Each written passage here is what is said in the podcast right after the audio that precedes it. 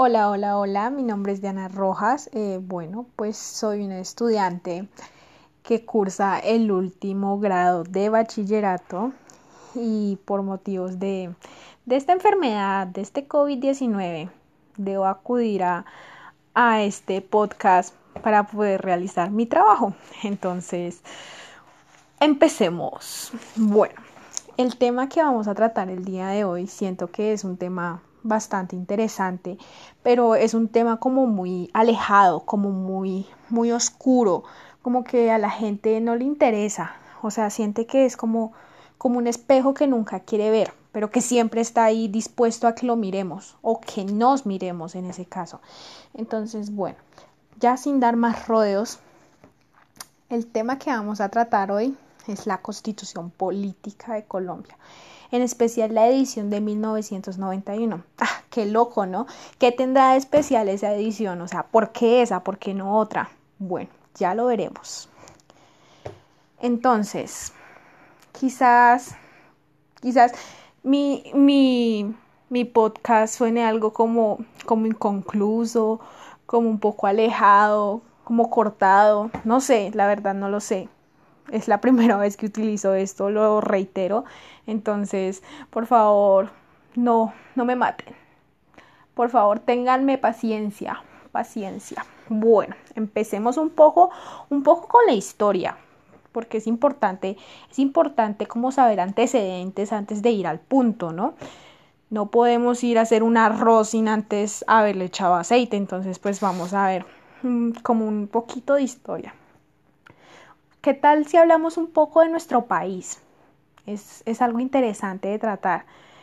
Es, es, loco, es loco pensar, es loco pensar que nuestro país está catalogado como, como subdesarrollado. O sea, ¿qué es eso? Y tercermundista, o sea, ¿por qué? Pero, pero pensándolo por otro lado, o sea, nosotros somos un país que tiene unos privilegios enormes, enormes, enormes. Pero, pero con mucha corrupción, muchas cosas, pero tiene privilegios, o sea, bueno, no importa. Eh, este país parece, parece un ETS, o sea, es bueno los primeros tres meses de vida y después es una mierda, pero no importa, no importa. Empecemos, em, así como con datos. Nuestro país está bañado por dos océanos, o sea, tiene un privilegio respecto a los otros países de Sudamérica, Centroamérica y Norteamérica enorme. Además, además cabe destacar que Colombia, desde la Guajira hasta el Amazonas, tiene el territorio más exótico de toda Sudamérica, luego de Brasil, ¿no? Cabe destacar. Y tiene uno de los índices más altos de biodiversidad, o sea, re loco. Em, entonces, bueno, si tenemos todo esto, ya tenemos un poquito de, de, lo que es nuestro país, de los privilegios que tenemos. Esto va a ser como, como un antecedente al artículo que voy a trabajar el día de hoy. Entonces, hablemos un poco de la Constitución de 1991, ¿no? Que es el tema como que nos incumbe en este momento.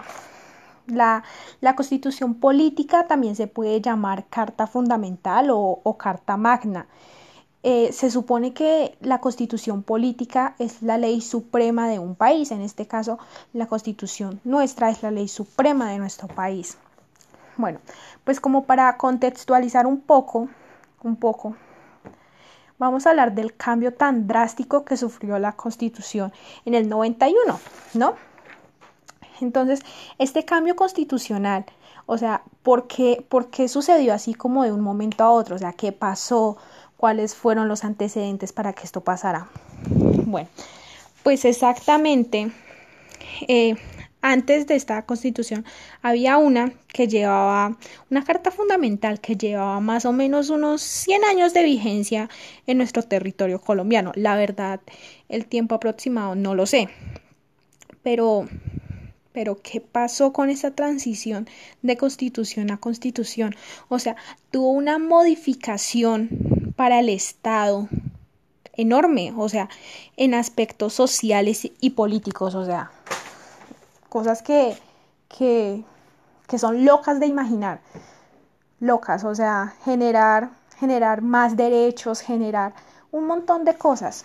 Yo creo que, que eso se lo, se lo debemos agradecer un, un montón. No agradecer como estar, no agradecer porque agradecer, no, o sea, no, como estar conmovidos por el gesto tan patriótico que tuvo la séptima papeleta. Hablemos un poco de la séptima papeleta. Para los que no saben quiénes fueron, fueron aquellos que, que motivaron a que se generara la o que se convocara la Asamblea General Constituyente del 91, que sería la que, la que modificara la antigua constitución y nos otorgara ese nuevo modelo constitucional a nuestro territorio.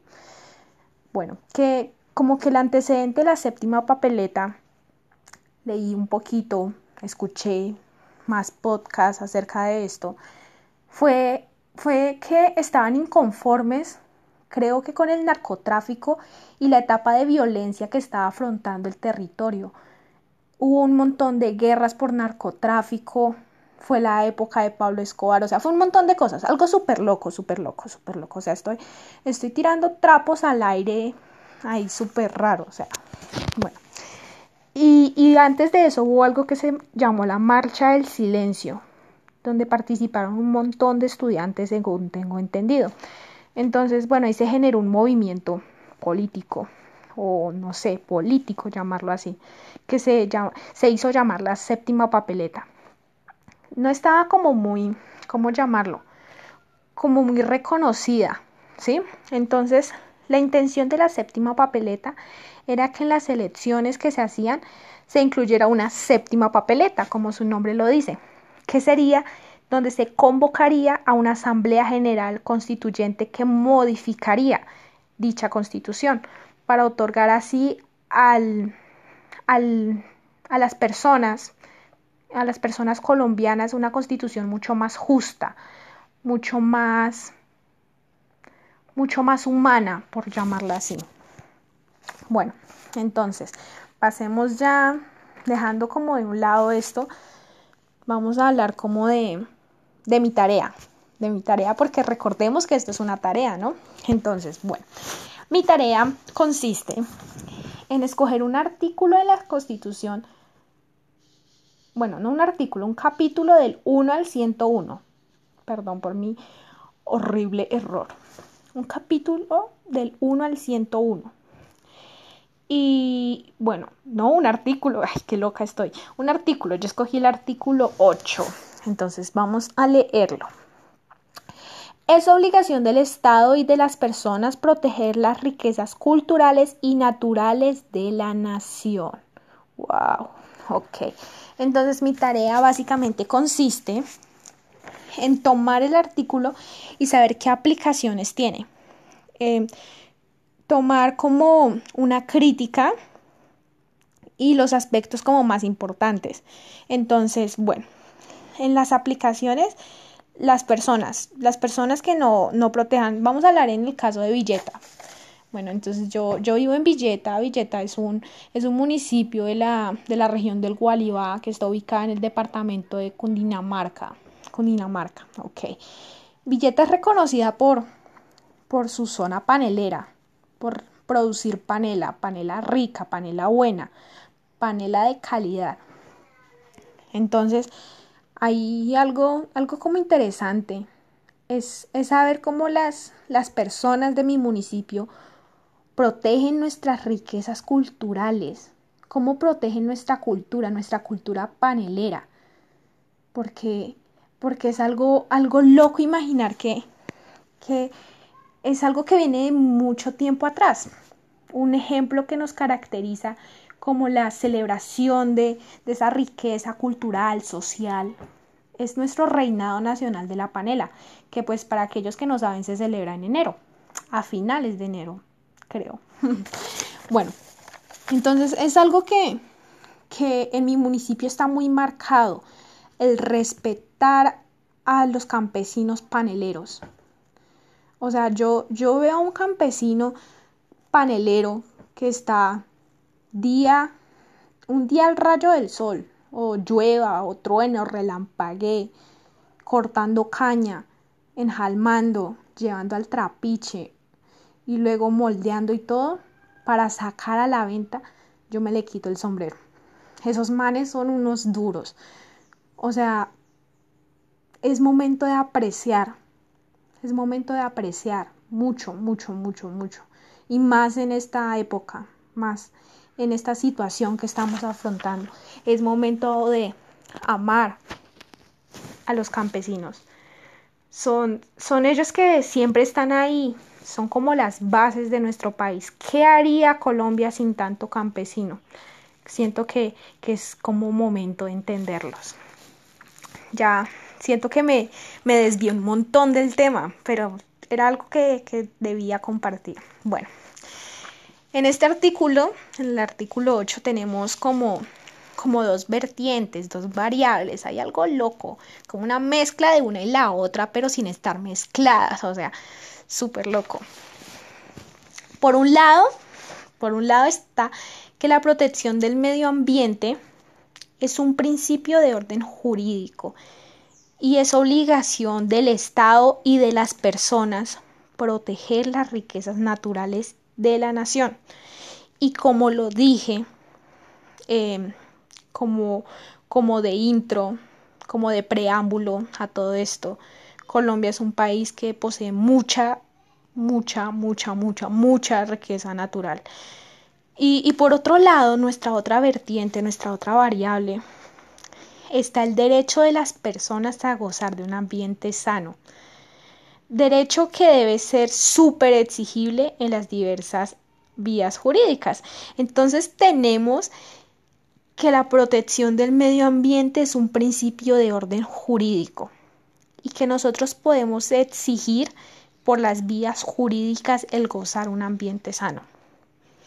Loco, ¿no? O sea, están mezcladas sin estarlo. O sea, no me lo imagino.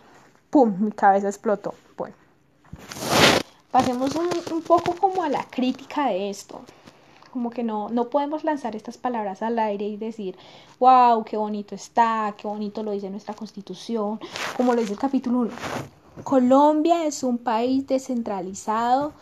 Bueno, en fin, dice un montón de mentiras, un montón de mentiras, pero no nos importa porque yo no escogí ese artículo, escogí este.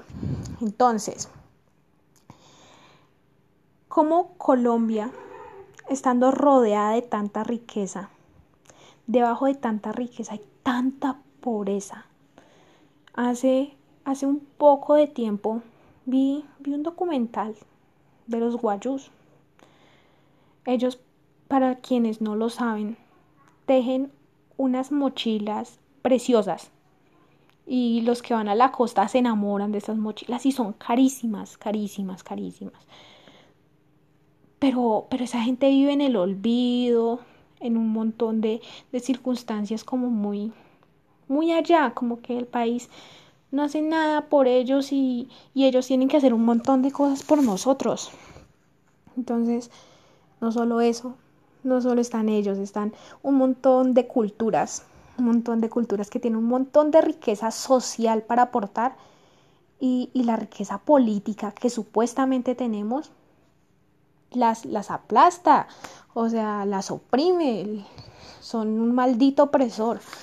Pero pues siento que, es una crítica interesante el, el, pensar como Colombia teniendo tanta riqueza y tanta biodiversidad afronta tantas etapas de pobreza excesiva, o sea, porque, porque hay momentos en los que los campesinos están bien, bien porque el Estado los está apoyando, el Estado está con ellos, pero de un momento a otro se les olvida. Han cambiado a los campesinos por, por máquinas, por fábricas, olvidándose que son ellos, son ellos de donde nace todo, todo el movimiento de nuestro país, donde nace nuestra mini globalización. Entonces, es loco imaginar que siendo una obligación del Estado, proteger nuestras riquezas culturales, dejen de un lado esta, esta cultura guayú, a los campesinos, a un montón de cosas que, que pues uno, uno pasa desapercibido, ¿sí? Y pues hablando un poco por mis clases virtuales con mi profesor, investigué, o bueno, él me comentó que, que Colombia gana un montón de multas por no, por no cumplir estos, estos tratos que son de como de organización mundial, algo así, o sea, como confuso para mí, no entendí muy bien, pero pues les voy a, les a comentar lo que entendí, ¿ok? Es, es loco el pensar eso, ¿no? Que, que ganándose multas y multas y multas, porque en lugar de pagar las multas, porque con lo que paga las multas no procura proteger lo que tiene. Yo me acuerdo que alguna vez escuché algo que dice, nadie sabe lo que tiene hasta que lo pierde. Yo siento que Colombia nunca va a saber lo que tú hasta que lo pierda. Hasta que los animales estén en vía de extinción, hasta que las culturas se aburran y digan no más, hasta que los campesinos digan no, no vamos a producir más, hasta que se sientan tan oprimidos por la sociedad que boten la toalla y que cada uno mira a ver qué hace. Entonces, yo, yo siento que, que escogí este artículo muy bien. Siento que en esta época es momento de apreciar lo que tenemos, no, no quejarnos por lo que nos falta. Aprovechemos lo que tenemos. Maxi, ¿Cómo se dice eso? Vamos a maximizarlo. Vamos a, a edificar un gran edificio de riquezas nacionales desde estas bases, desde lo que tenemos, sin quejarnos, aprovechándolo, mm, haciéndolos rendir, haciéndolos, reconociéndolos, perdón, reconociéndolos y llevándolos a su máximo esplendor. Y aprovechemos esta época, esta cuarentena. Y yo siento que un montón de personas se ha dado cuenta lo mucho que valora ir a una playa limpia, porque, porque es loco. Hay como un, pequeño, un pequeño break. En, en, diciembre, en diciembre yo fui a Cartagena, bueno, no solo a Cartagena, recorrí desde Ciénaga hasta, hasta Cartagena, ¿sí? Paré en todas, en todos los lugares. Y pues nos quedamos más tiempo en Cartagena que cualquier otro. Y, y Cartagena tiene como tantos, tantos, ¿cómo llamarlo? Como tantos, tantas diferencias culturales y sociales. Por ejemplo, yo me estaba quedando en un lugar que se llamaba La Boquilla. Y, y, más adelante quedaba Boca Grande. Y en Boca Grande estaban todos los hoteles grandes, de lujo, chéveres. Y, y me recuerdo, recuerdo que para ir a, a comprar supongamos, a, a la plaza de Boca Grande, al centro comercial, o a, cualquier supermercado, supongamos, no importa cuál, debíamos dar un montón de vuelta. Cuando los hoteles grandes, de lujo, chéveres, tenían el privilegio de que la autopista de la concesión del Caribe les hubiera dejado una vía solo para ellos. ¿Por qué? Porque tenían plata. Entonces, pues nosotros llegamos ahí a un contexto social con una división enorme, porque nos dimos cuenta que donde nosotros nos estábamos quedando era un lugar chévere, con unos privilegios grandes, o sea, el tener una playa ahí frente a su casa no es privilegio de cualquiera, no es un privilegio que yo tengo porque aquí que la playita de allí al lado del colegio. Pero pues no. Y y la intención, yo siento que la intención de esa concesión era, era aburrir a los boquilleros, aburrirlos, sacarlos, decirles, oiga, véndanos, porque necesitan, o sea, necesitan esos lugares para construir más hoteles. ¿Por qué eso? O, sea, ¿por qué así? ¿Por qué, ¿Por qué, tanta discriminación social? ¿Por qué no, por qué no se aprovecha esa riqueza? Ese, ese choque cultural, ese choque social que hay en, en tantos, en tantos países y siempre lo vemos afuera, siempre, siempre, siempre. Pero, pero alguien se ha puesto a pensar el choque que hay dentro de nuestra nación. Siempre, siempre miramos la paja en el ojo ajeno, pero nunca en el nuestro. Y no solo eso, hay un montón de ciudades colombianas donde ese, ese choque se maximiza. En Bogotá, en, en Cali, en Medellín, es un montón de, de, de, visiones, o sea, usted puede cambiar su visión de, del lugar de un momento a otro cambiando de cuadra, porque, porque el choque es tan drástico que usted de una vez dice, oiga, pero si yo allí estaba en la zona pupi, ¿ahora qué hago aquí? Y, y eso es lo que pasa. Eso es lo que pasa. Entonces, pues mi invitación es que, que en serio, que protejan lo que tienen, que lo aprovechen, que lo valoren y que pues no pretendan tener más, sino, sino cuidan lo que tienen. Aprovechémoslo y más en este momento. Yo sé que muchos extrañan ir a un parque. A un parque, o sea, el parque más feo que tenga su, su ciudad, su municipio. Y, y, compartir con su familia o con amigos, jugarse un partido de fútbol, uno de baloncesto, pasear a sus perros. Y, y créanme que aunque vivo en el campo, extraño salir. Entonces es momento de valorar. Quizás cuando salgamos mm, ya, ya no tengamos la venda en los ojos y nos demos cuenta de lo maravilloso que es Colombia, sin las, sin las barreras sociales y culturales que nosotros mismos hemos implantado. Y ya, para terminar, feliz tarde a todos y pues yo sé que estuvo algo loco mi primer podcast, pero pues es mi primer podcast y todo lo primero sale mal. La tercera es a la vencida, entonces esperemos que el tercer podcast me salga mejor. Hasta luego.